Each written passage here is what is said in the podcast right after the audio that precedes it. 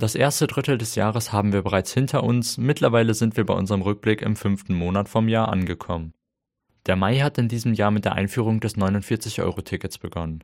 Nach monatelangem Streit zwischen Bund und Ländern über die Finanzierung ist das sogenannte Deutschland-Ticket zum 1. Mai gestartet. Damit kann der öffentliche Personennahverkehr im gesamten Bundesgebiet genutzt werden. Das Ticket funktioniert somit ähnlich wie das im Sommer letzten Jahres drei Monate lang verfügbare 9-Euro-Ticket. In diesem Jahr haben nach Angaben des Verbands Deutscher Verkehrsunternehmen 10 Millionen Menschen das Deutschland-Ticket genutzt. Darunter seien rund eine Million neue Kunden, die sonst das Auto oder das Fahrrad genutzt hätten.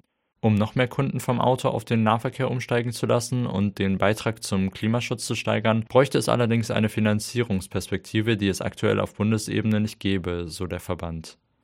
In England kommt es derweil am 6. Mai in London zur Krönungszeremonie für König Charles III. und Königin Camilla. Es ist ein historisches Ereignis, denn es war die erste Krönung eines britischen Monarchen im 21. Jahrhundert. Nachdem Charles Mutter, Königin Elizabeth II., im September 2022 verstorben war, heißt es nach sieben Jahrzehnten nun also wieder God Save the King. Außerdem wurde in Hameln der Ada-Lessing-Park am 18. Mai eröffnet und der neue Superintendent des Kirchenkreises Hameln-Pyrmont, Dr. Stefan Fasel, wurde am 29. Mai in sein Amt eingeführt